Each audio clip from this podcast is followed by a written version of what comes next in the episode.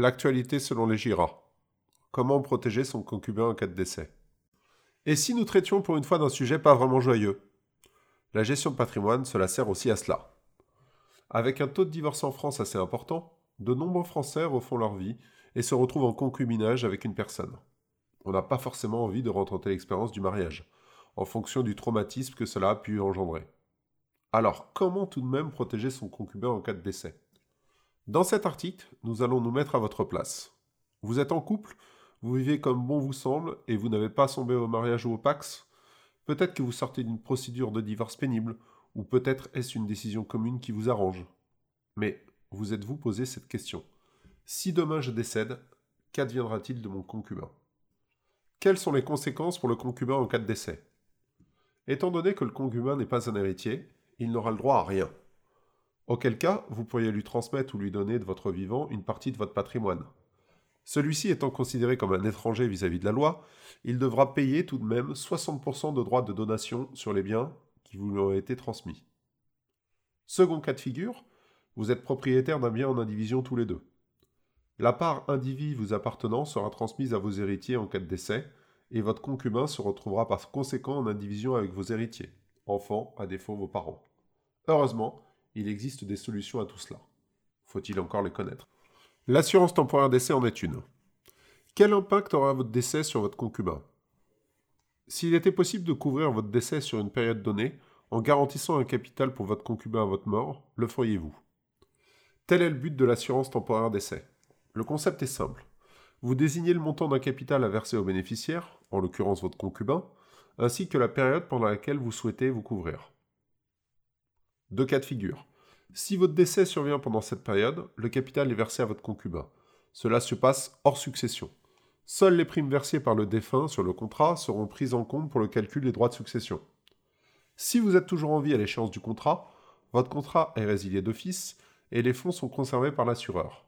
On parle de contrat alors à fonds perdus. Nous ne pouvons vous conseiller que de mettre en place en parallèle une solution d'épargne prenant le relais de cette garantie. Autre solution, le contrat d'assurance vie, simple et efficace. Le placement préféré des Français, et pas pour n'importe quelle raison. C'est aujourd'hui le seul contrat qui permette de transmettre à un tiers un capital totalement exonéré jusqu'à 152 500 euros. Et au-delà, le bénéficiaire est assujetti à un barème propre à l'assurance vie, bien plus avantageux que le barème des droits de succession qui imposerait votre concubin à 60%. Alors si vous possédez déjà un contrat d'assurance vie, pensez à bien vérifier votre clause bénéficiaire, et si vous n'en possédez toujours pas, il serait temps d'y penser sérieusement. Pour la pierre, la société civile immobilière. C'est la solution par excellence pour protéger votre conjoint lorsque vous avez acheté un bien en indivision. Nous l'avons vu précédemment, la part individu du défunt est transmise aux héritiers et non pas aux concubins. Situation extrêmement peu confortable pour votre concubin, puisque sur le point de la loi, nul n'est censé rester en indivision. Ainsi, si vos héritiers décident de vendre le bien, le concubin n'aura d'autre choix que d'accepter de vendre sa part, ou bien de racheter les parts individuelles de vos héritiers.